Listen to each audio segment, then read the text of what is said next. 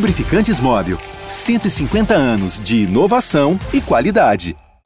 Olá, sejam muito bem-vindos ao episódio 283 do podcast Posse de Bola, edição gravada na segunda-feira, dia 23 de dezembro. Eu sou Eduardo Tironi, já estou conectado com os meus amigos Arnaldo Ribeiro, Mauro César Pereira e hoje com a participação especialíssima do repórter Rodrigo Matos, aqui do UOL, que esteve na Copa do Mundo, tem muito para nos falar. A Copa do Mundo acabou, a gente viu a coroação do Messi como o melhor do mundo e uma Argentina que praticou um futebol envolvente, muito tático, sob o comando do Scaloni. A seleção brasileira foi uma grande decepção, parou nas quartas de final. E o que parece que entrou em compasso de espera também foi a sucessão do Tite. Qual deve ser o perfil, afinal, do novo treinador? É preciso ter um comandante já ou a gente pode esperar e pensar nisso lá para frente? Quais as lições que o Brasil pode ter a partir da vitoriosa seleção argentina campeã? E o que a Copa do Mundo mostrou para o Brasil? Todos esses assuntos serão temas do nosso primeiro bloco. E no segundo bloco, vamos falar daqueles que devem ser os times que continuarão a dar as cartas no futebol brasileiro em 2023. O Flamengo, agora comandado por Vitor Pereira, naquela negociação controversa da ida dele para o Flamengo saindo do Corinthians, e o Palmeiras, que acaba de vender o Ender, que por uma bolada tem grana em caixa e aí poderá investir. Será que alguém vai ser capaz de deter esses dois clubes dominantes em 2023?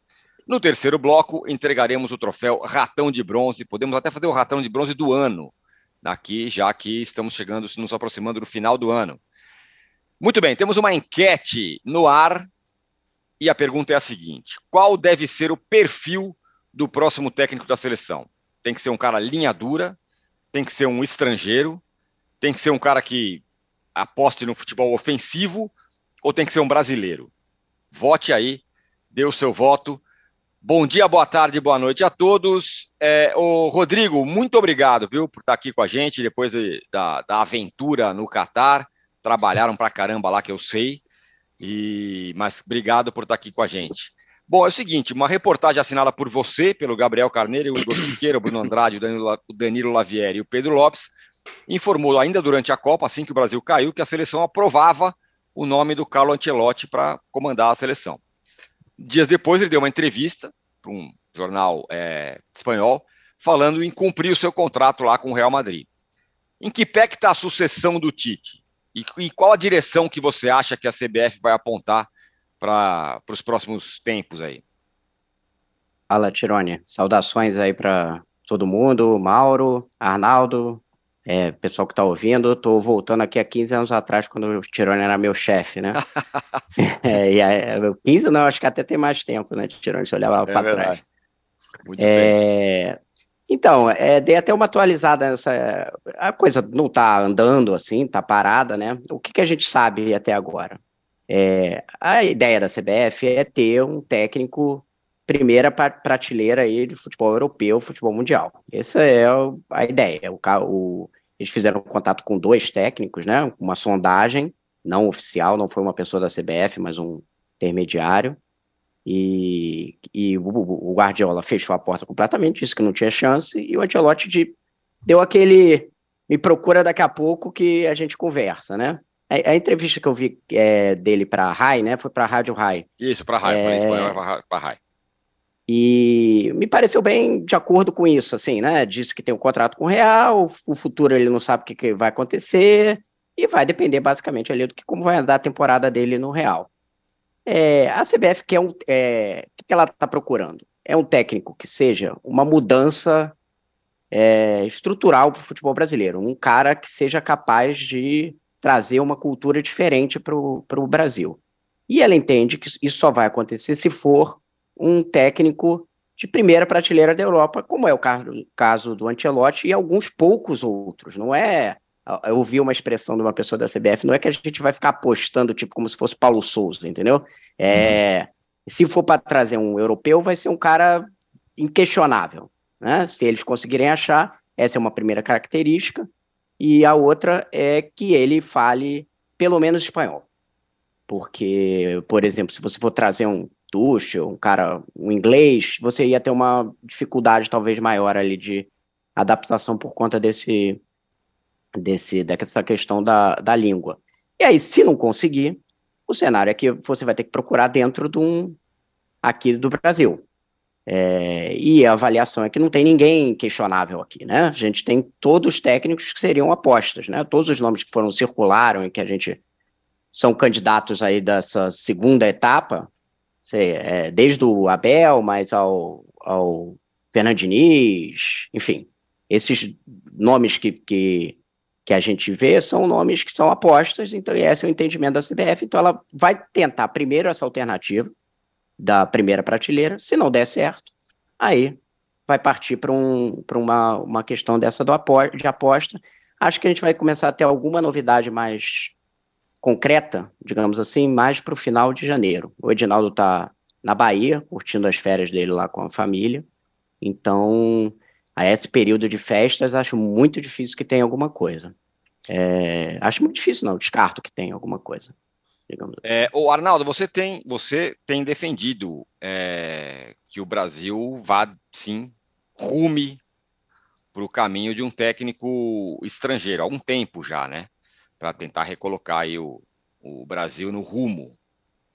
É, o, o Rodrigo falou que 15 anos ou mais é, das suas relações, você e dele, em outros é. meios, é, a minha defesa do técnico estrangeiro para a seleção vai mais precisamente desde 2010, quando o Brasil perde a Copa na África do Sul para a Holanda com o Dunga como técnico.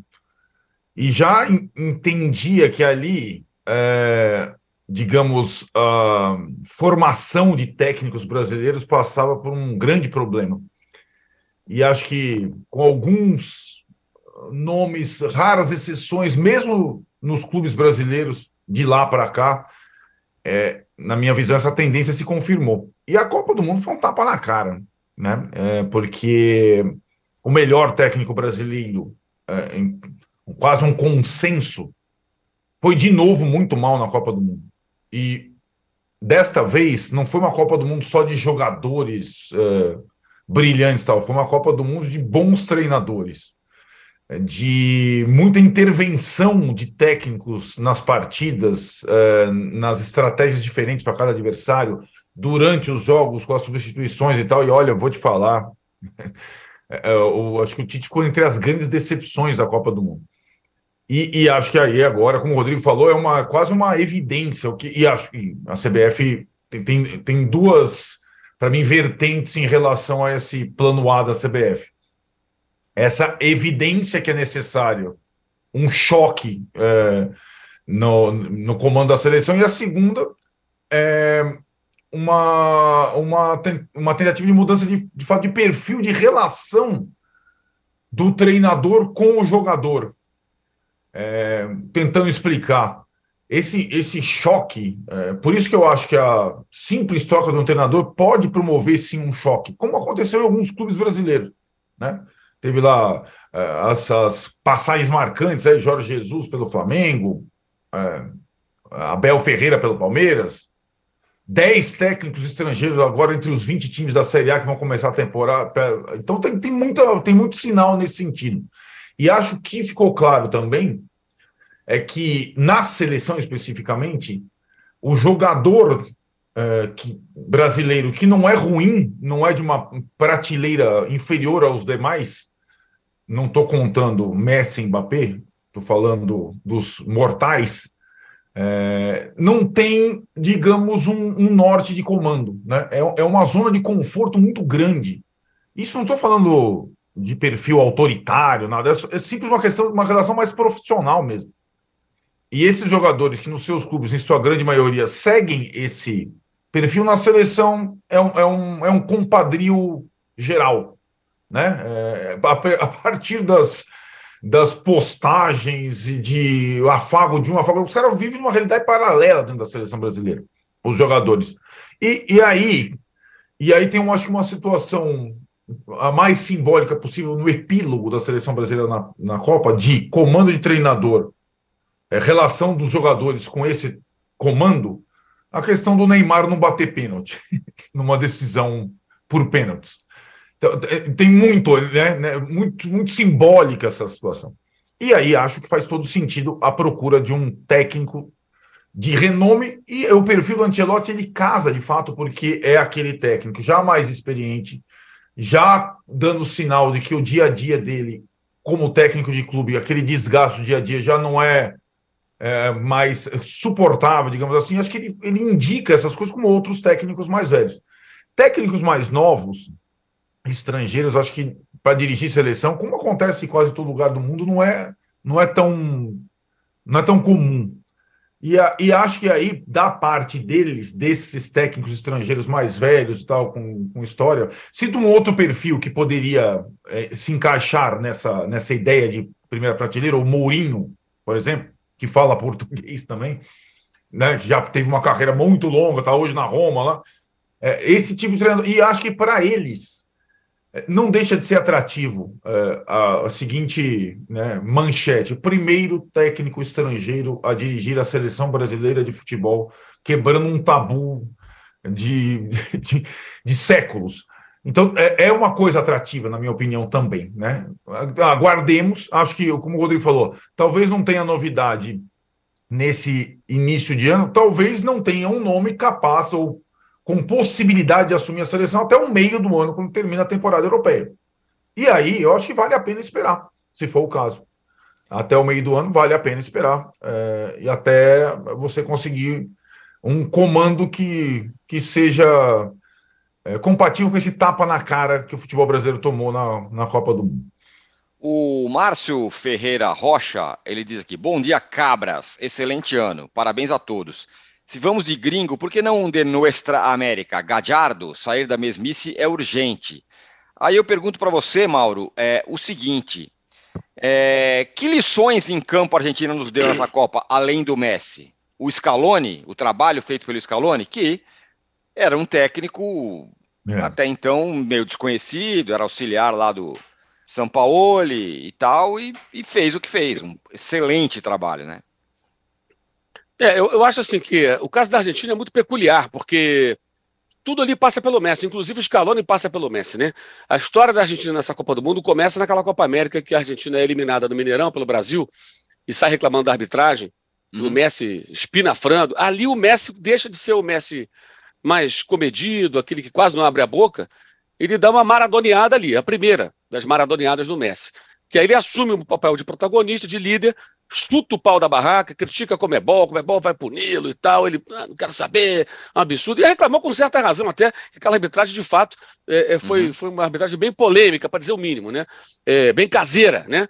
E tudo bem. Ali, passado aquele impacto da eliminação, porque para a Copa América para a Argentina, todo mundo sabia disso, ela tinha um peso muito maior do que para o Brasil, porque não ganhava nenhum troféu desde 93. E a chance de ganhar o torneio do Brasil, eliminar o Brasil naquele momento, é, era algo importante. E aí acontece a eliminação, e nesse momento começa a haver uma união, porque a AFA, é, com o Tic Tap, que é um fantoche colocado ali por outros cartolas, uma figura até um tanto quanto patética em algumas situações, que é o presidente da AFA, é, não tem também nenhuma estrutura de organização. O futebol argentino vive uma bagunça danada, e os caras só virou técnico porque ninguém queria segurar aquela bucha, que era uma uhum. bucha. Não tinha dinheiro, é, uma bagunça danada. Os bons técnicos argentinos têm emprego em clubes internacionais, outros, como Galhardo, por exemplo, o cara estava no River Plate ali, numa situação muito favorável. Né? Naquele momento, o River Plate é, ainda era um River Plate com 18, 19, né? Com um time que foi duas vezes finalista seguida da Libertadores. Aquela final do. Quantos jogadores do River que enfrentou o Flamengo estavam na Copa? As quatro ou cinco estavam na Copa do Mundo, né? É, fora outros que não, não vão para a seleção, mas são bons jogadores, como o próprio Nacho, que agora voltou para o time argentino. Então, é, é, ali começa uma união entre eles. E o Messi, o Scaloni, os jogadores vêm junto. Eles se fecham em torno do Messi e o técnico do Messi era o Scaloni. Nenhuma experiência como treinador. É, eu mesmo várias vezes critiquei, acho que o trabalho do Vinícius era muito ruim, a Argentina era um time muito confuso. Mas aí começa a ver o progresso é, é, pouco a pouco, dentro das eliminatórias era perceptível, e aí vem a Copa América da pandemia, né? Que era para ser lá e na Colômbia, os colombianos disseram não, não dá para fazer. A Argentina falou, também não dá para fazer. Era até previsível que o Alberto Fernandes, que é o presidente, vetasse a Copa América lá no, no, no país. E aí o Bolsonaro aceitou do Brasil veio para cá. Veio para o Brasil e a Argentina ganha do Brasil no Maracanã, jogando melhor. O Brasil faz uma partida horrorosa. O final daquele jogo é um dos piores momentos da carreira do Tite. O time era uma bagunça, ele botou vários atacantes. O Neymar vinha buscar a bola no campo de defesa para tentar organizar o time e ganha com aquele gol do Di Maria. Aí você percebe ali, ali quem, quem prestou um pouquinho de atenção notou que era o momento que a Argentina. É, é, porque para a gente, a Copa América era um negócio meio, né? Polêmico, muita gente contra a realização. Houve até uma visão de parte da mídia assim e da torcida um tanto quanto, é, é de, digamos assim, fantasiosa, de que o Tite e os jogadores eram contra a Copa América por conta de questões de saúde, políticas. Que nada. Esses caras não se manifestam para nada, gente. Esses caras não estão nem aí para nada. nada. Eles estavam ali com raiva com alguma outra razão, ali, mas não era por isso se rebelar contra Bolsonaro, que nada. Pô, tem que o jogar outra Copa América, sair dos clubes. Exatamente, fazer mais uma, não queria jogar. E, e é. aí tem uns caras que na rede social dizem que o Tite é comunista. Ai, meu Deus. Esse cara é muito. o Tite compõe com todo mundo, com o André Santos, com a CBF. Ele é um cara político. Ele vai ali, vai fazer o trabalho, é o jeitinho dele ali e tal. Não estou nem criticando, só constatando. E ali aquela vitória é a grande virada, gente. Ali eles ganham no Brasil, dão muito peso àquilo. O Messi é muito festejado no Maracanã pelos jogadores, erguido. E ali você percebe que tem uma coisa acontecendo. E na Copa do Mundo, o Rodrigo estava lá, ele acompanhou.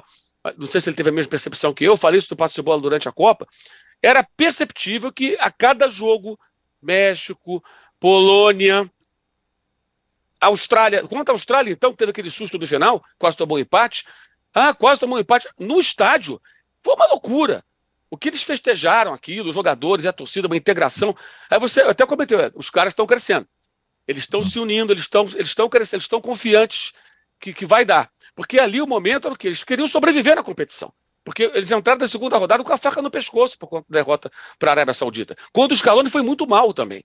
Scaloni e os jogadores que caíram naquela armadilha que se repetiu o jogo inteiro. Sete impedimentos no primeiro tempo, três gols anulados, dez impedimentos no total. A armadilha ficou pronta do início ao fim dos sauditas e funcionou todo o tempo.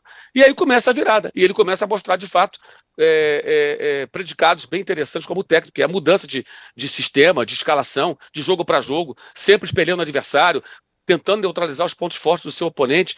E aí foi crescendo, crescendo. E fez uma atuação na final, que foi uma final sensacional, mas convenhamos, a Argentina foi melhor que a França. Não fosse uhum. aquele pênalti tolo do Otamendi, o jogo ia se arrastar num 2 a 0 ou poderia ter feito até 3 a 0 E aí virou um jogo espetacular a partir dali. Houve uma falta de. um descontrole emocional, o time se perdeu, tomou o segundo gol. E tinha o Mbappé também. Né? Quantos jogadores fariam aquele segundo gol da França?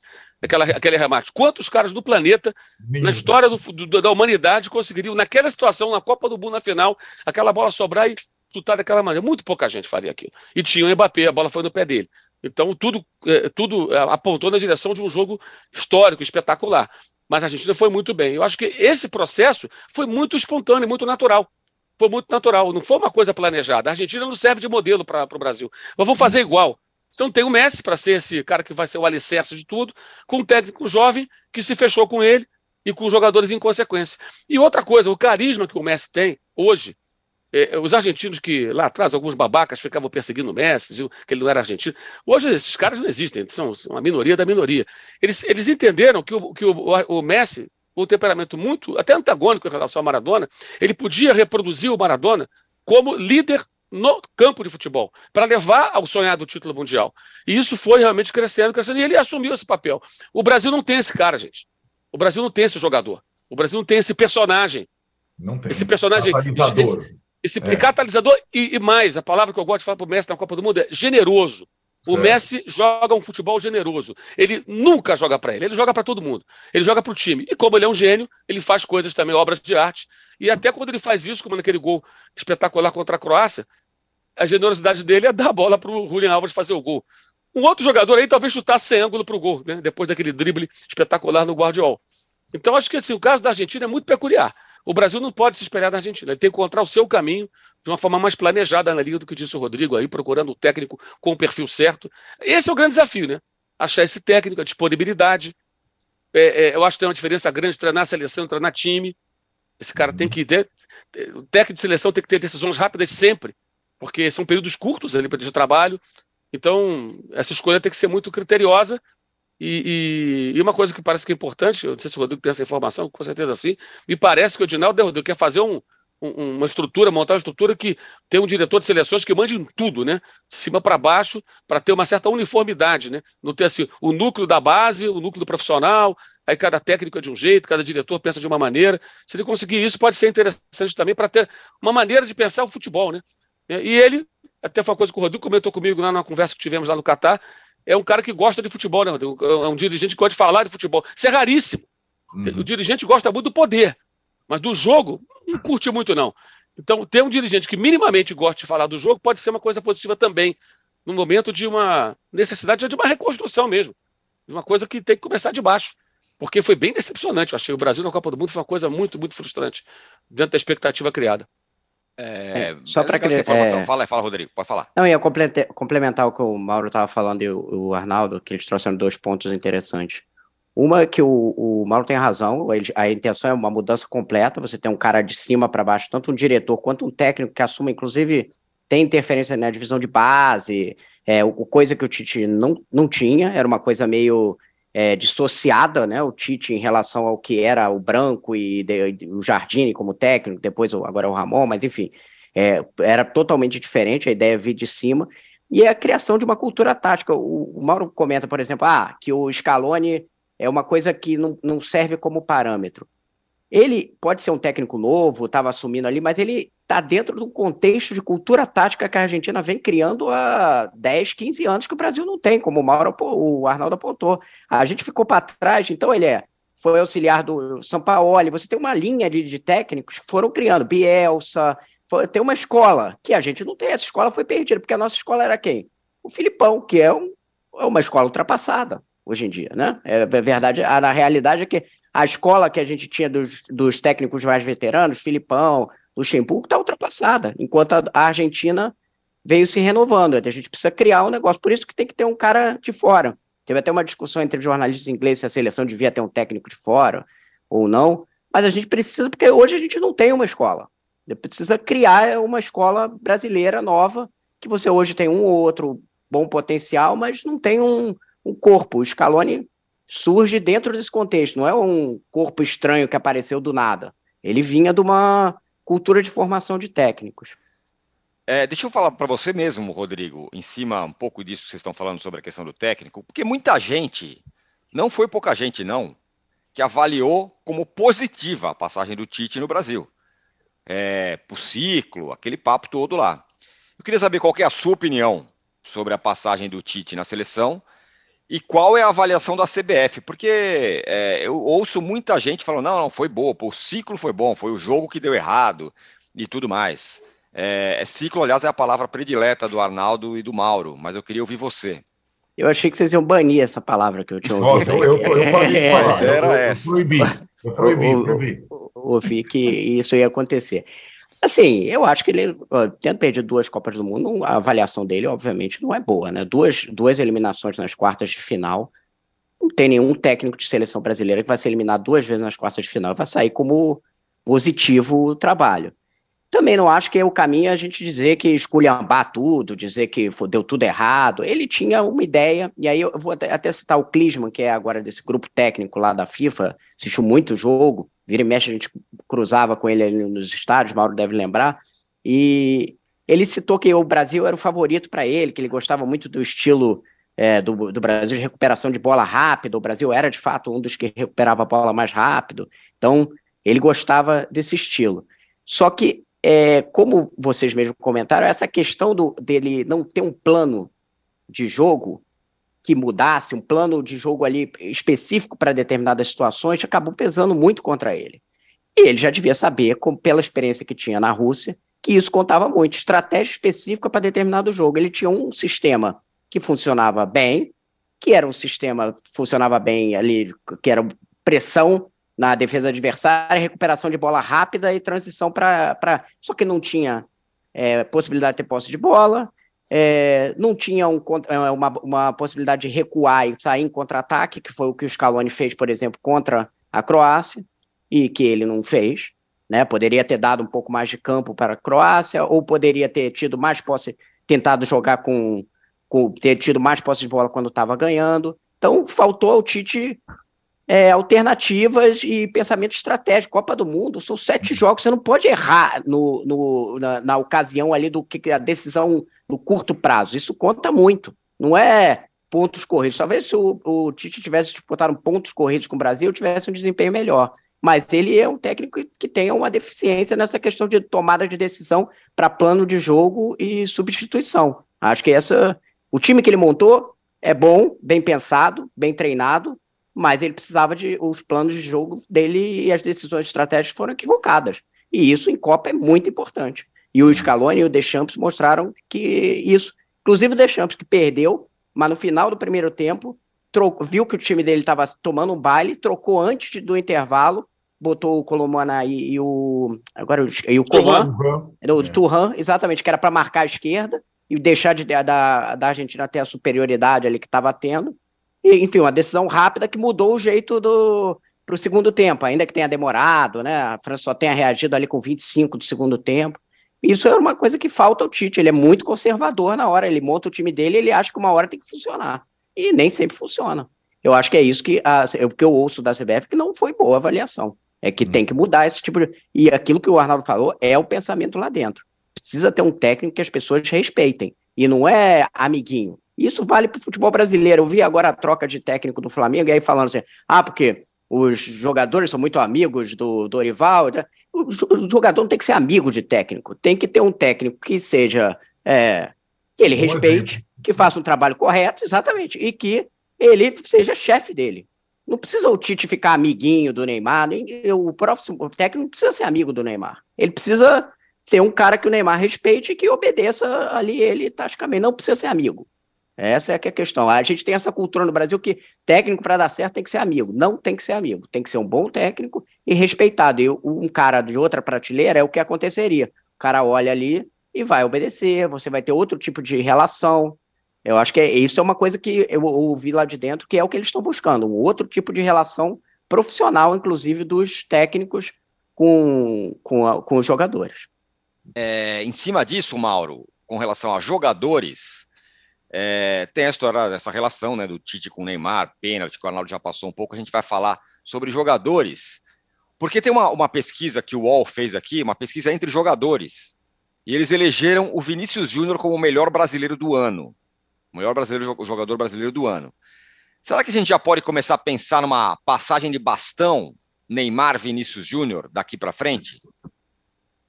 Eu não acho que seja assim. Não acho que o Vinícius seja esse protagonista. Não, não, não, nesse momento não vejo é, dessa maneira. Acho que assim, um jogador importante que o Tite tirava sempre também, né? Não sei porquê, né? Custou escalar, custou convocar, escalou errado no começo, na, na preparação, e durante a Copa tirava. Era o jogador que participava de mais jogadas decisivas de gols, gols, assistências, participação em lances que resultaram em gols do Brasil, e sempre saía. Sempre saiu o Vinícius Júnior uma coisa misteriosa também.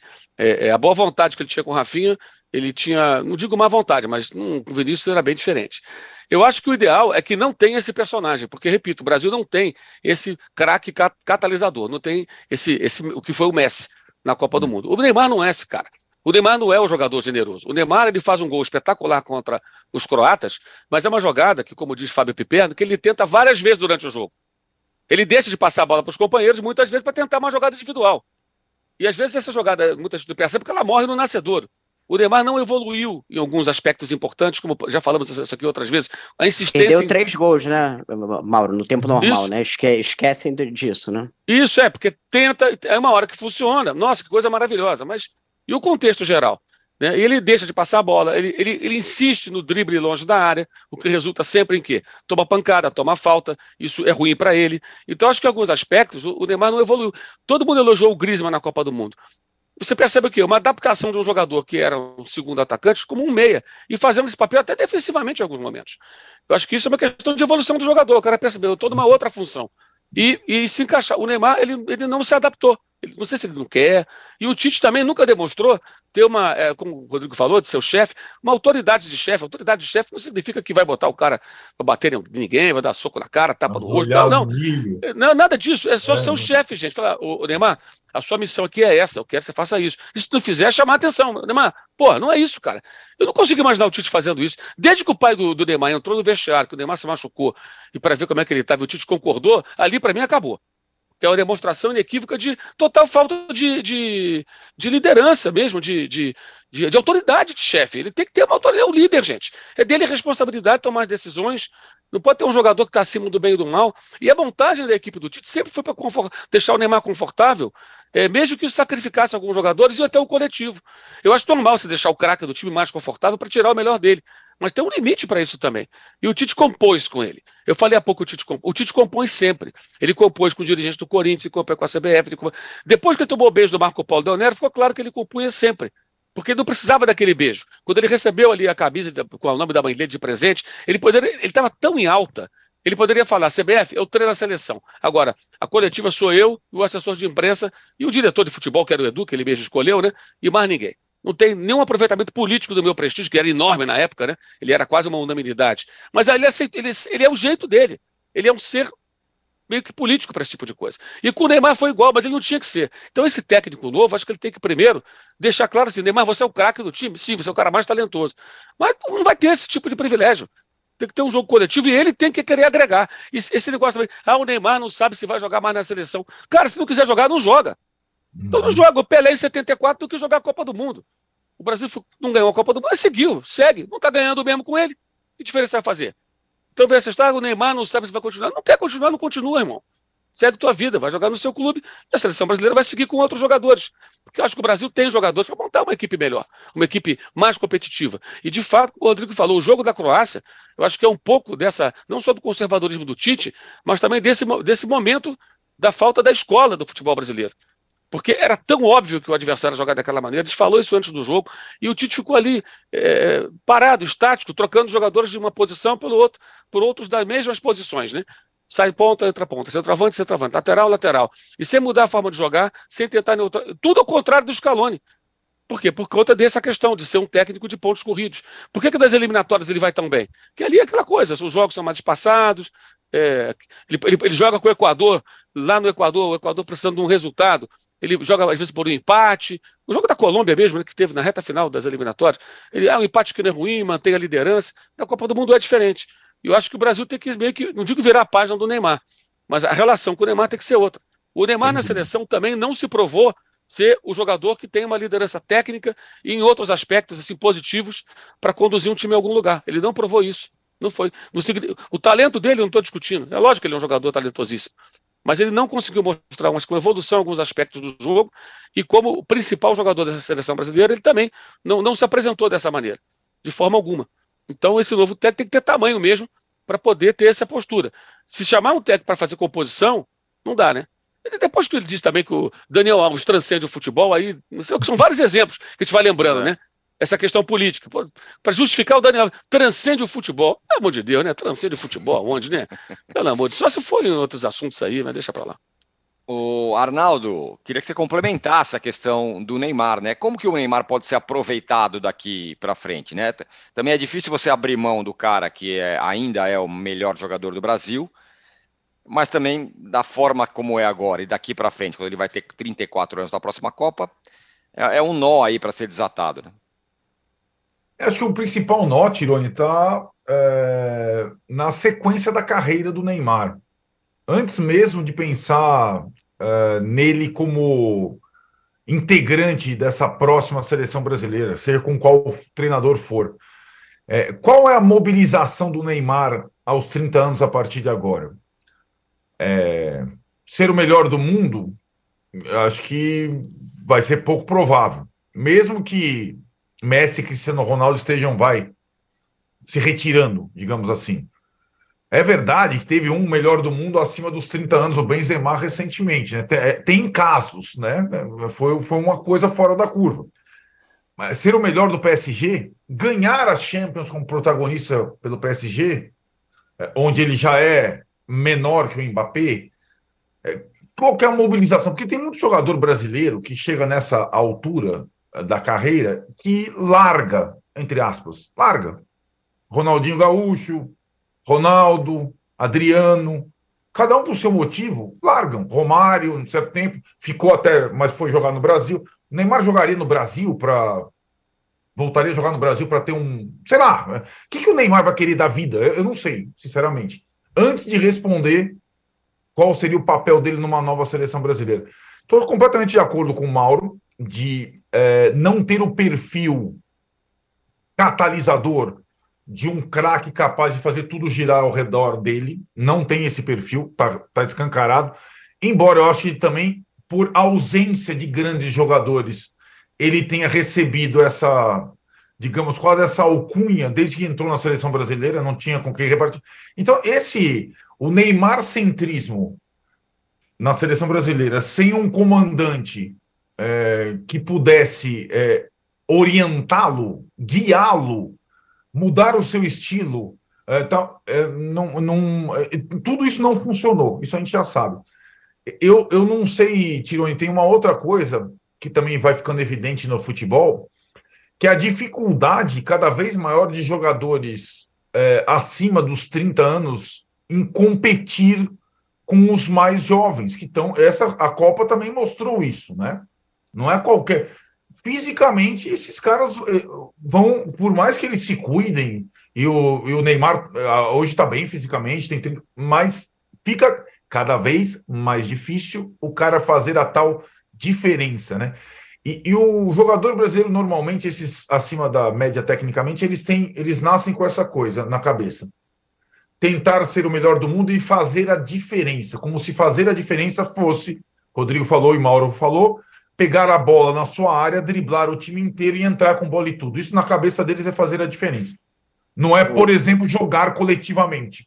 O Arnaldo ia acrescentar uma é, coisa que, que é, é, assim, não é falta de comprometimento do Neymar. Ele isso, se machucou isso. e teve uma dedicação extrema. É exatamente o que você está falando. A, a mentalidade do jogador brasileiro é diferente da, do jogador argentino. Ele é menos coletivo, ele é mais individual. O Perfeito. esforço que ele faz é em favor do individual e não do, do, do, coletivo. Mas ele fez um mega esforço e teve um mega comprometimento. Só que a forma como ele enxerga futebol é aquela.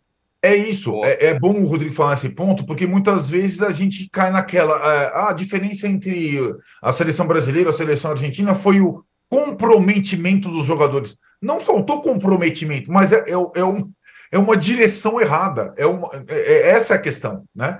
Então, o, o, o, brasileiro, de fato, essa acho que é essa palavra, tem muita dificuldade em chegar o futebol com um jogo coletivo. E cada vez mais o jogo é coletivo. Né? E, e, é, e, acho que a Copa mostrou isso tudo. Então, ou o Neymar se torna um jogador coletivo, sério, Tironi, ou a carreira dele vai acabar daqui a pouco. Pode ser por uma nova lesão, porque ele sofre muitas lesões pela dificuldade de soltar mais rapidamente a bola na região do campo onde ele ocupa hoje.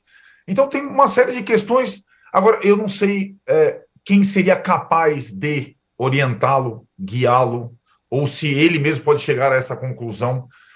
Eu, eu desconfio que não, não seria possível, lamentavelmente. Eu acho que ele só seria é, muito importante para a próxima seleção se a mentalidade dele passasse a ser uma mentalidade mais coletiva do que propriamente individualista, como ele sempre teve na carreira dele o Ou Javan Pires. Com aquele lapso do Barcelona ali, em que o time coletivamente funcionava de tal forma que ele teve a melhor fase da carreira, não sendo exatamente o protagonista, mas mais um grande jogador daquele time. O Javan Pires fala: Salve, mestre. Vocês notaram que parte da mídia está tentando transformar os faltavam só quatro minutos no novo apagão contra a Alemanha? Tudo pelo. Tite. Sobre o técnico, é óbvio que a CBF vai atrás do Jesus. Jorge Jesus, diz ele. O Robson da Silva fala: se o futebol é arte, Pelé está no panteão de Michelangelo, todas as honras ao artista atleta. Sim, todas. É, o Levino Neto fala que a Argentina fez por merecer é, a vitória, o título. E o Moisés Pereira fala que só tinha dois jogadores treinados por brasileiros, Pedro e Everton Ribeiro. Não podia dar certo. Tite é muito fraco, diz ele. Muito bem, vamos a um intervalo aqui no nosso posse de bola. A nossa enquete está assim, hein? Qual deve ser o perfil do próximo técnico da seleção? Linha dura, 13%. Estrangeiro, 60%. Futebol ofensivo, 22%. Ou brasileiro, 4%. Vamos a um rápido intervalo para falar do futebol brasileiro. Voltamos. É, Palmeiras e Flamengo, será que vão dominar novamente tudo no Brasil? Segura aí que a gente já volta. Há mais de 150 anos, os lubrificantes Móbil acompanham a evolução dos motores, trazendo tecnologia e inovação para veículos de todo o mundo. Uma tradição que se renova a cada dia, garantindo a liderança no desenvolvimento de produtos de alta performance. Conheça a tecnologia móvel para o seu motor durar mais. Se tem movimento, tem móvel.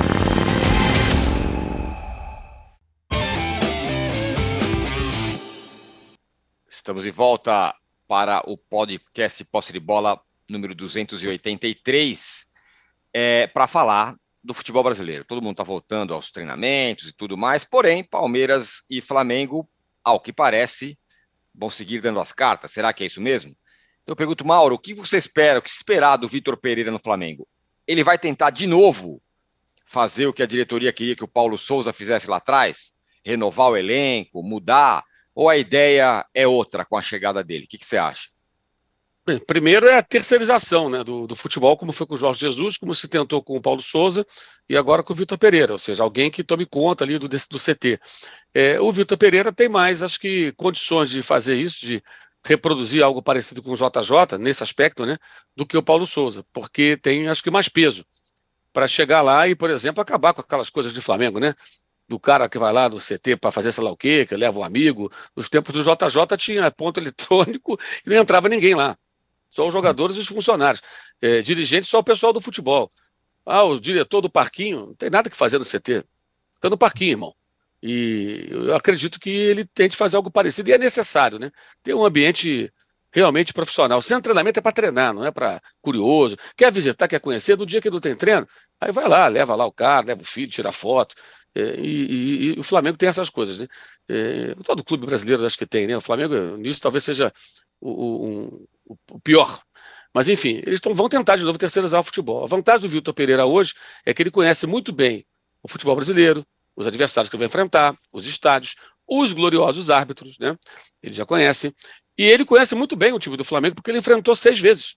Seis vezes. Duas no Brasileiro, duas no, no, na Libertadores, duas na Copa do Brasil. Então ele realmente ele se, ele se debruçou sobre esse time, estudou, conhece as características dos jogadores por tê-los enfrentado. O que ele não sabe é o que, que o jogador é capaz de executar dentro daquilo que ele queira fazer. Aí eu penso colocar o fulaninho para fazer tal papel. Ele vai ter que treinar, conversar e ver se A ou B executa ou não uma determinada função. Mas, em linhas gerais, ele sabe como as coisas funcionam. Não acho que ele vai fazer mudanças tão bruscas no começo, porque ele vai ter jogos valendo taças logo no início da temporada, acho que não vai dar tempo. Mas ele vai estar também sendo muito cobrado, porque o trabalho dele no Corinthians foi um trabalho comum, não foi um trabalho acima da média. Ele recebeu reforços e ele não conseguiu tirar tanto do Corinthians assim. Teve alguns bons momentos e tudo mais, e outros eu achei bem comum. E a expectativa agora é outra, né? Ele está entrando no, no, lugar de um técnico campeão da Copa do Brasil da Libertadores, o Dorival, justamente porque o Dorival, no final, deu sinais de que não conseguiria tirar mais. Até por conta desse, desse isso que falamos há pouco, essa relação de amigo, paternalista, dos técnicos brasileiros. O Flamengo fez partidas ridículas depois de ganhar a Libertadores, ridículas. E o Dorival minimizava nas coletivas, alegando cansaço, quando o time que jogou aqueles jogos era diferente do time da Libertadores da Copa do Brasil, é, alegando desgaste emocional, isso, aquilo mas sempre botando panos quentes. Quando os jogos contra Juventude, Coritiba, Corinthians não, perdeu, mas até fez uma partida aceitável, era o time reserva também.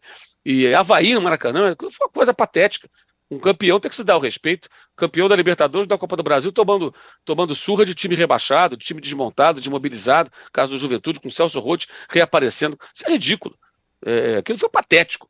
E a diretoria parece que percebeu que ali o Dorival chegou no limite. Então o Vitor Pereira vai ser muito cobrado, né? Ele vai ser muito cobrado. Ele vai ter que é, é, fazer um time jogar bem e ser vencedor. Agora, acho que é isso que o técnico espera, né? como desafio. Ele tem o melhor elenco do país, num país onde ele já conhece o futebol, já trabalhou por um ano, né? E ele vai nos brindar, certamente, nos primeiros dias do ano, com uma entrevista muito esperada, né? Que, talvez, que talvez traga novos elementos para essa discussão, é. que, se, que serviu e serve de cortina de fumaça para outros. Eu acho, assim, a priori, acho que ele achou errado, a não ser que ele, ele apresente algum argumento realmente muito poderoso, tá? Mas, independentemente disso, essa história do Vitor Pereira do Corinthians, que o Flamengo tem nada com isso, o Flamengo contratou um técnico desempregado, né? O cara está fora do Corinthians. Foi lá, contratou o cara. É, mas essa história serve até hoje de cortina de fumaça para problemas sérios que tem o Corinthians, na sua gestão, nas suas finanças e tudo mais, e que ficou se discutindo só isso durante esse período. Né? Então, eu imagino como, ele, pelo temperamento do cara, né? tem aquela clássica entrevista dele lá na Arábia Saudita, que ele uhum. chuta o pau da barraca, que foi já há algum tempo, eu imagino que ele venha com alguma carta na mão, alguma bomba na mão, né? uma granada, né? E uhum. granada sem pino. Então, essa entrevista vai ser interessante também, né? Vamos ver como, como vai ser. E o trabalho, assim, acho que ele tem essa expectativa. Eu queria fazer um registro rápido de uma coisa que é importante, está passando batido. Diga. O pessoal fala muito em fair play financeiro. O Nátio Fernandes voltou para o River Plate. O River estava cobrando o Atlético Mineiro. O Atlético Mineiro contratou o Nacho, então não pagou tudo, né? Ficou devendo uma parte, tudo, teve que ter esse rolo. Usou o jogador, ganhou títulos e ele voltou. Para isso que tem que ter fair play financeiro. Ah, Porque você usa um jogador, né? Utiliza um jogador, ganha taças, ele te ajuda a ganhar taças, duas, três, quatro taças. Aí não pagou e tudo resolve aqui, vai embora, acabou. Se tiver fair play financeiro, esse tipo de coisa fica mais difícil de acontecer, entendeu? Uhum. Você imagina o Manchester City ganhar o título inglês com o Haaland e depois devolver para o Borussia Dortmund porque não pagou o Haaland? Alguém consegue Sim. imaginar isso? É. O Haaland fez o gol ontem de novo. Ah, olha, ganhamos o Campeonato Inglês e a Liga dos Campeões. Aí terminou lá campeão, finalmente, o Guardiola é o máximo. Pô, aí o Dortmund, olha, estão devendo aqui uns euros aqui pra gente, alguns milhões. Ah, então vamos devolver o Haaland para você. Ninguém imagina um negócio desse. Tem lá os dribles também na Europa, lá no fair play financeiro, aquela Sim. história do Mbappé quando foi do Mônaco PSG, né? Tinha umas. Né, o negócio vai ser desfeito se for rebaixado para a segunda divisão, o PSG, nunca iria acontecer. Tem umas manobras também ali que eles fazem. Mas esse é o ponto. E um clube que tem lá os seus benfeitores, que colocam dinheiro, agora vai inaugurar estádio e tudo mais. Então ganhou a taça e voltou, igual o Cruzeiro. Ganhou duas vezes a Copa do Brasil naquela situação. As taças estão lá, ó. SAF ou não, as taças ficaram lá. Então é bom uhum frisar isso para quem se recusa a entender que o fair play financeiro não vai afetar o Flamengo, não vai afetar o Palmeiras, que você também citou, Tirani. Porque esses clubes não estão não, não, não na, na alça de mira de um fair play financeiro, que existe um projeto que até hoje a CBF não colocou em prática. Boa. É bom ponto, né? Tipo você, o manobrista que, que pega o carro para sair, né? O carro do outro lá, depois devolve, tá tudo certo. O Arnaldo, é, quem tem mais desafios no ano? Já, você, né, Hã? já aconteceu com você. já aconteceu comigo. Usaram o seu carro emprestado lá. emprestado, eu... nunca mais vi o carro até hoje. Lá nos tempos da Folha, viu? E o, e o Atlético eliminou o River, né? Nesse período, né? O, o Nath não jogou um jogo porque estava suspenso e tal, mas de qualquer jeito o Atlético eliminou o River é na verdade. Libertadores nesse período é, aí. Nem lembrado. Arnaldo, botando o, o, o, Palmeiras na conversa, que é o outro ricaço e bem estruturado do futebol brasileiro, quem que você acha que tem mais desafios? Quem começa mais pronto? Palmeiras, que agora está mais rico ainda com a história do Hendrick, ou o Flamengo, que já é muito rico? É bom ponto. É, a questão do Palmeiras, essa questão da chave, do comando, ela já está nas mãos do Abel há algum tempo, né? Isso facilita muita coisa, né? É, então, a ideia de time, perfil dos reforços, aproveitamento de jogadores da base. O Palmeiras há muito tempo não, com, não começa do zero uma temporada, né? Isso, isso é uma vantagem é, em relação a quase todos os outros times, né? não é só o Flamengo. É, talvez agora comparável ao Palmeiras, ainda assim muito aquém por conta da forma, comparável nos, no, nos termos, o técnico tem a chave, os caminhos tal, é o Fortaleza do Voivoda, que há algum tempo está com o mesmo comandante tudo mais, tem mais ou menos a mesma linha de, de planejamento, temporada a temporada guardando, claro, as proporções, pelo amor de Deus. Então, acho que essa é a grande vantagem do Palmeiras.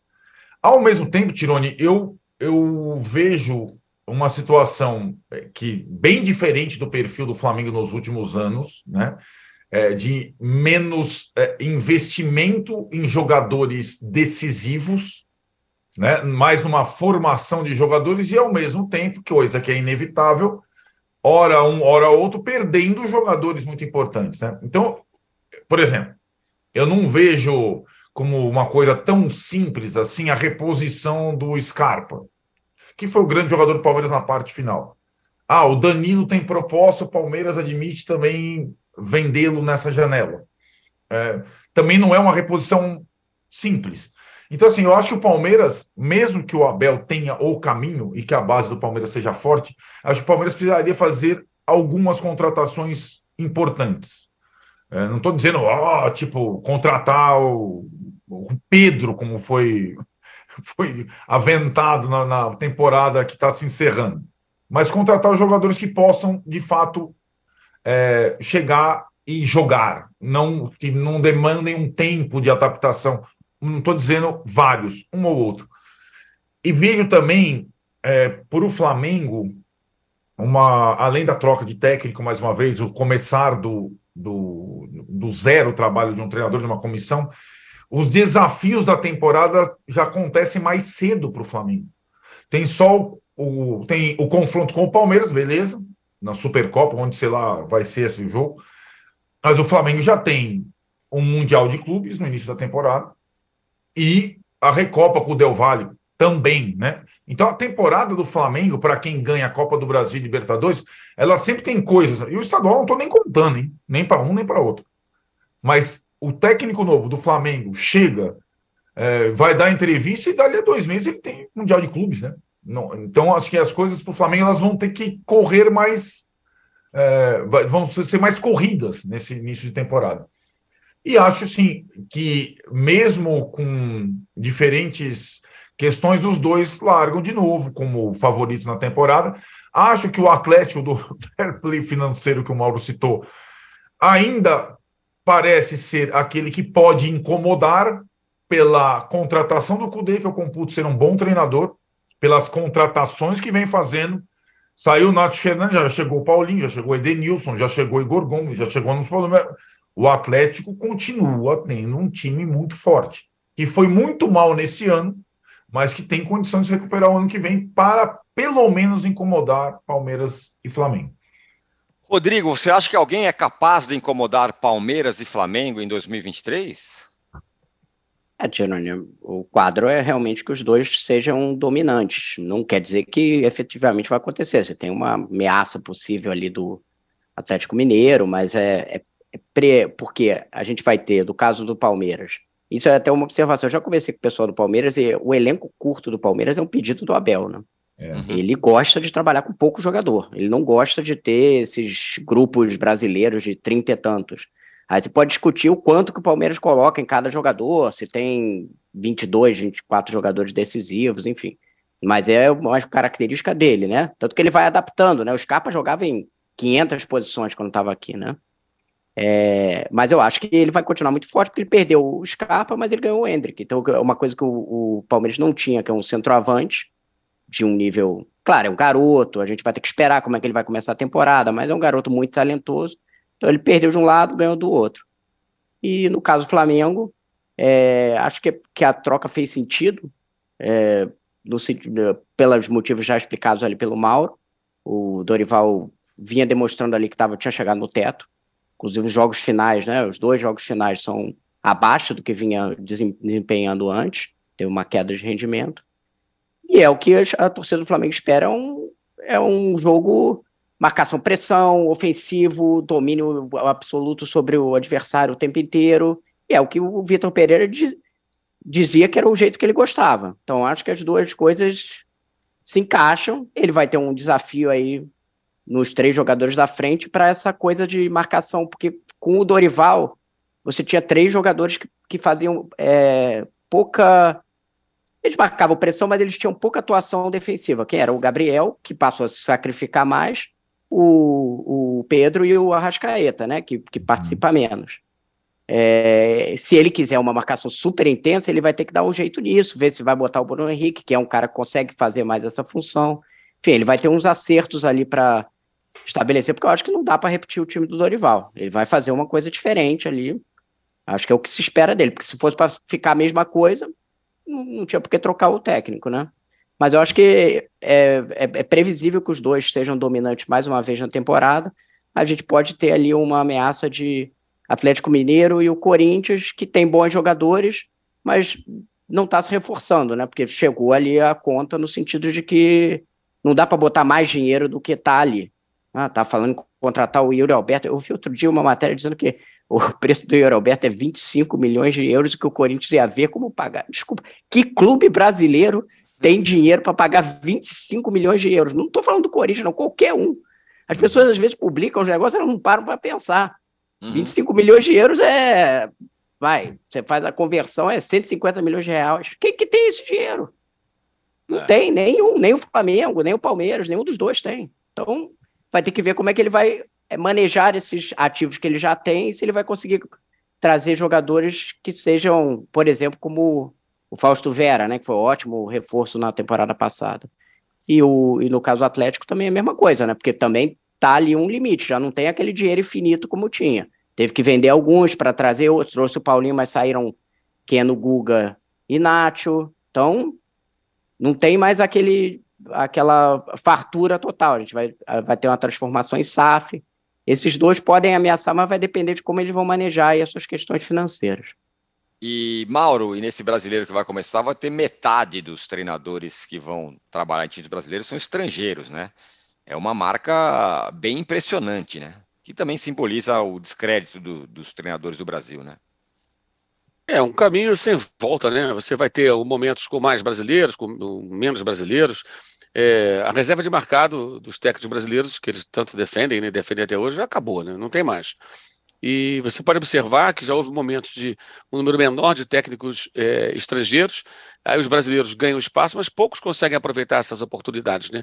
Um que aproveitou bem foi o Mano Menezes, que fez uma campanha muito boa no Internacional e alguns jogos até saindo um pouco daquele padrão Mano super defensivista e tal. Acho que o Mano, até para minha surpresa pelo menos, conseguiu ganhar boas casas em 2022. Ele é, voltou seria... a ser o Mano da, do, do, início da carreira ah. dele, né, de uma certa forma, né, Mal? Ele não era um treinador defensivo, era um Exato. treinador de marcação forte, mas enfim. Isso, ele virou um, assim, o cara que Acho que o maior exemplo disso é a final da Copa do Brasil, ele com um time melhor que o Flamengo, ele tem ali um 0 a 0 ele fica abraçado ao 0 a 0 até o final, se prepara para ganhar nos pênaltis, ganha nos pênaltis, mas ele tinha condição de ganhar no tempo normal, jogando em casa. E aquilo era tratado como o máximo. Nossa, que estratégia. É, ele parece que se apaixonou por esse, por esse, essa proposta. E esse ano que passou, eh, que está terminando, né, a temporada que passou, ele realmente ele, ele, ele, se recuperou bem. O Diniz também, acho que embora não tenha vencido nenhum título, ele terminou em alta pela qualidade do jogo do Fluminense e muitas oportunidades. Embora também, em momentos decisivos, o Fluminense não tenha Copa do Brasil, o Fluminense tinha condições de eliminar o Corinthians, de fazer final com o Flamengo, né, e até de ser campeão, mas ele não, não chegou, mas ele conseguiu, acho que, terminar bem o ano. E vários outros não, né? Então fica essa coisa de buscar técnico lá fora tentando encontrar uma solução, tentando encontrar alguém que traga realmente novas ideias, novos elementos, uma nova forma de jogar. Cada clube dentro da sua, da sua realidade, né? Agora, essa questão também do Palmeiras, acho que passa muito pela mentalidade da presidente do clube, né? Antes mesmo de tomar posse, uma vez até publiquei em agosto de 2021, que ela ia jogar duro, e ela joga duro. É, é, é, acho que na cabeça de alguém como ela, que acho que vem de um outro universo, certas situações do futebol são difíceis de serem entendidas. Que o futebol tem peculiaridades, que é aquela história assim: o jogador ganha 350 mil, é reservaço. 500 mil, reserva, não joga. É, isso é muito pouco questionado de fato, né? Mas o futebol tem essas, tem essas características, né? Como é que você luta contra isso? Como é que você muda? Aí junta isso com a ideia do técnico de eventualmente não ter tantos jogadores, fica esse Palmeiras que joga duro com o Dudu para renovar. Não estou dizendo que está errado, não, mas joga duro com o Dudu, que é um ídolo histórico do clube. É, contratou o jogador caro também, o Flaco Lopes custou 10 milhões de dólares aproximadamente, segundo a imprensa argentina. Esse cara tem que, tem que render, esse cara vai ter que jogar esse ano de 2023, fazer uns gols e tudo, justificar né, o investimento feito temporada de adaptação, ok, agora é hora de começar a produzir mais. E tem esse problema do Scarpa que o Arnaldo falou, que para você tentar um jogador que tenha, que não tenha as mesmas características, preencha essa lacuna, não deve ser barato. Não deve ser barato. Você encontrar é. um cara como ele, entendeu? Então, é, talvez tenha que fazer de fato um investimento. E aí, quem vem de um outro universo tem que, de repente, entender essas peculiaridades do futebol, em que você tem realmente, às vezes, os salários são um pouco assim fora da, um pouco não, bem fora da realidade, e alguns caprichos né, que existem aqui ou acolá. O José Carlos Barros fala o seguinte: pode gastar à vontade, depois vira SAF e as dívidas são esquecidas. E o Leonardo Neitzel fala: no caso de perda de técnico servindo a seleção brasileira nas eliminatórias junho, em junho, corre o risco da perda per, da, da, performance de Palmeiras e Flamengo? É bem provável, né? Se você tira o, o Abel Ferreira do Palmeiras, você, você balança a estrutura né, de toda a montada. Vamos ao rápido intervalo, vocês já vão pensando aí qual é o ratão de bronze do ano. Para quem não sabe, o Rodrigo talvez, o ratão de bronze é o prêmio que a gente, criado pelo Juca Kifuri, que a gente dá para o pior da semana. Mas a gente pode eleger a pior coisa do futebol no ano, assim que a gente voltar do intervalo. Nos deem likes, a gente já volta.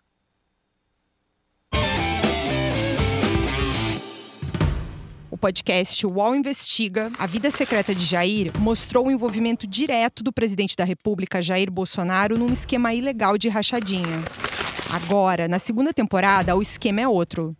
Eu sou Juliana Dalpiva e vou contar para você sobre as relações que o Bolsonaro e os filhos construíram com esses policiais que entraram para o crime. Não se pode estigmatizar a milícia, em especial os policiais que estão envolvidos nesse novo tipo aí de policiamento, vamos dizer assim.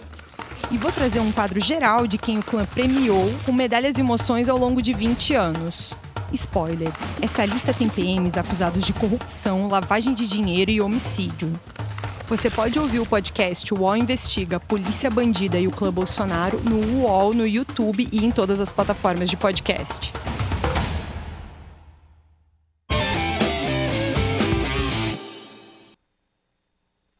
Estamos de volta com o posse de bola número 283 e eu peço para o Mauro César Pereira eleger o seu ratão de bronze do ano, Mauro.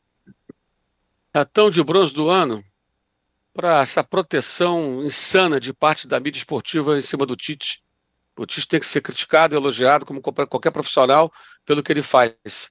E tem muita gente que o defende condicionalmente, mas na verdade parece estar defendendo a si mesmo. Né? É, as, as, pessoas defendem a elas mesmas porque talvez não queiram admitir, como eu já admiti, diga de passagem, erro na avaliação do trabalho do Tite que a gente esperava bem mais e foi bem, bem decepcionante. Não significa que ele seja ruim, não significa que ele tem que ser, ser apedrejado, não significa que ele, que ele seja um mau técnico, nada disso. Ele é um bom técnico, acho até que ele vai fazer amanhã ou depois um bom trabalho em algum clube e vai dar a chamada volta por cima, porque ele não, não é um incapaz, longe disso mas é, eu acho que isso foi, foi bem constrangedor até nesse, nesse ano. Muito bem. Arnaldo. Você percebeu, Tino, que a gente ficou esse podcast inteiro, posse de bola, e não citou um dos clubes mais importantes do país? Hum. Por, portanto, o ratão de bronze do ano vai para o São Paulo Futebol Clube. que ano! Isso, hein? Que ano lamentável, né? Então, nem tema desse último posse de bola do ano, o São Paulo foi para você ter uma ideia do que foi 2022 para o São Paulo Futebol Clube, que ganha com todas as honras o ratão de bronze do ano. É, Rodrigo, qual é o seu ratão de bronze? É, Tirone, vou um pouco na linha do Mauro, mas um pouco diferente. Eu não acho que é necessariamente só para seleção. Eu acho que o futebol brasileiro está precisando de uma mexida aí, é, quando a gente fala de seleção, porque chegamos a é, cinco Copas, quatro eliminados nas quartas de final. É um pouco demais para a seleção, né? Não chegar nem, não chegamos na final desde 2002. Acho que realmente você precisa de uma mexida e não acho que é uma questão só do Tite, é uma questão que vai além. É por isso que eu acho que tem que pensar realmente numa coisa para mexer na, na, na, coisa toda, nossa cultura tática, porque está claro que tem um problema. Se fosse, ah, essa quarta de final foi eliminado por causa de um gol faltando cinco minutos contra a Croácia, beleza, mas não é o caso, né? A gente já vem desde 2006 aí com problema, eu acho que o ratão de bronze vai para o nosso futebol em geral, quando se trata da, de, internacionalmente, né, para seleções, né? Acho que em clubes vai até indo bem, tem indo bem a gente precisa dar uma mexida séria aí. Boa. Eu gostei tanto do seu ratão que eu vou copiar. Eu tô com o Rodrigo. Acho que é para o futebol brasileiro, para a estrutura, para essa coisa toda que desemboca numa Copa do Mundo em que o Brasil não consegue passar das quartas de final e é eliminado em duas Copas seguidas, não pelos pelas super seleções, não por seleções ali boas, mas da, da, da, segunda prateleira, que eu acho que é onde o Brasil se encontra hoje no mundo, embora ainda seja líder do ranking da FIFA, sabe lá por quê. Muito bem, terminamos aqui o posse de bola número 283. Muito obrigado, Rodrigo, por estar, por, aqui, por estar com a gente. Convidaremos você muito mais vezes. Espero que você aceite o convite. É, o Arnaldo ele tem a agenda. A gente volta quando, hein, Arnaldo? Dia 6 de janeiro. É... Muito bem. Então vocês estarão livres da gente sexta até. Sexta-feira, já com a temperatura dos estaduais. Isso mesmo futebol brasileiro e com a primeira entrevista de Vitor Pereira, que o Mauro César gravará. Perfeito, ótimo. Mas, então, ó, dia 6 estaremos deprê, de volta. Vocês... Sair de, dessa final de Copa para o estadual é, é tipo assim, rapaz, é, é, é motivo para entrar em depressão rapaz, total. Hein? É Nossa, sair do. aquelas peladas de final de ano, amigos de não sei quem contra amigos não sei o que, azul contra Isso. amarelo, é mais ou menos esse contraste. É, sai do uísque 15 anos lá na Barril de Carvalho para o Corote em direto, assim. Muito bem. Fechamos aqui o posto de bola. Feliz ano novo, feliz Natal para todo mundo. A gente volta dia 6. Obrigado, Mauro, Arnaldo, Rodrigo, Fernando, Rubens, toda a turma aqui que fica nos bastidores contando com a gente e também para você que esteve com a gente. Tchau. Você pode ouvir este e outros programas do UOL em uol.com.br podcasts. Posse de bola tem pauta e edição de Arnaldo Ribeiro e Eduardo Tironi. Produção de Rubens Lisboa. Operação de ao vivo de Fernando Moretti e Paulo Camilo. Coordenação de Fabrício Venâncio e Juliana Carpanês. Os gerentes de conteúdo são Antônio Morei e Vinícius Mesquita. E o diretor de conteúdo é Murilo Garavello. Uau.